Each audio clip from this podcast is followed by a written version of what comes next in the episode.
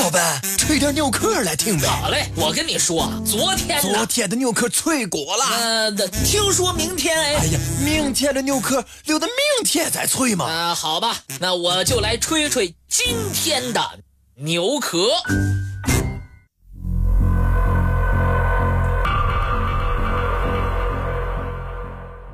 一九六九年到一九七二年的阿波罗登月计划，带回了近三百八十二公斤珍贵的月球地理样本。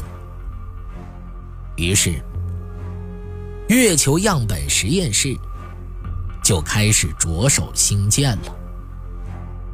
它始建于二十世纪七十年代，占地。一千三百平方米，坐落于美国德克萨斯州约翰逊航天中心，为这些珍贵的月球岩石提供了一个永久、安全、无污染的环境。这家实验室不欢迎非科学研究人员的到访。月球样本实验室。每一年都会迎接大概一百名精心挑选的教授和科学家到这儿检查存放在这里的样本。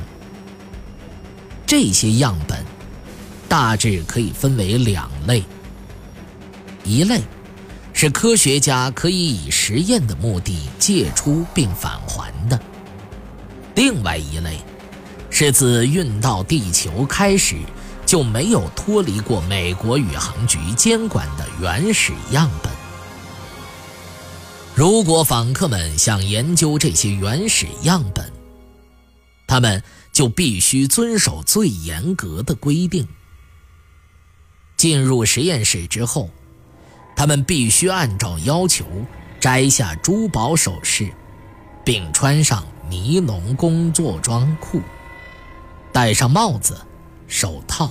和多层鞋套之后，还要接受长达一分钟的风铃处理，以便吹掉他们身上残留的可能造成污染的物质。原始样本需要工作人员佩戴橡胶手套之后，在不锈钢展示柜中处理，这样。确保工作人员在操作过程中手不会直接接触样本。在这个过程中，还需要源源不断地注入氮气。氮气流过密封的展柜，确保手套当中带有的反应性气体不会穿透手套进入展柜。工作人员所使用的所有相关工具，都必须经过一套专门的清洁程序，并在无菌密封的袋子中存放。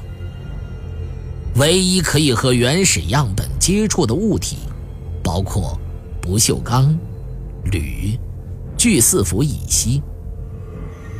这家实验室所有建筑所使用的材料。都是精心挑选，不会造成化学污染。同时，内部还安装有数套全天候运行的高科技安保系统。这个实验室的储藏室内，存放着美国联邦宇航局两万六千件原始样本。地下室配有一道沉重的门。及两把锁。样本转需要通过一个气闸进行。另外，为了抵御飓风的威胁，地下室还另外安装了一扇防水门。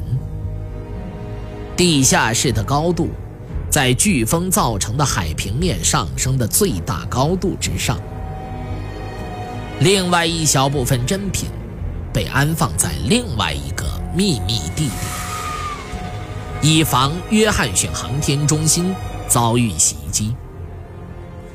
想一想，这些月球岩石碎片能够帮助我们回答关于宇宙的最基本问题，也就不难理解，为什么我们要如此郑重其事地保护他们了。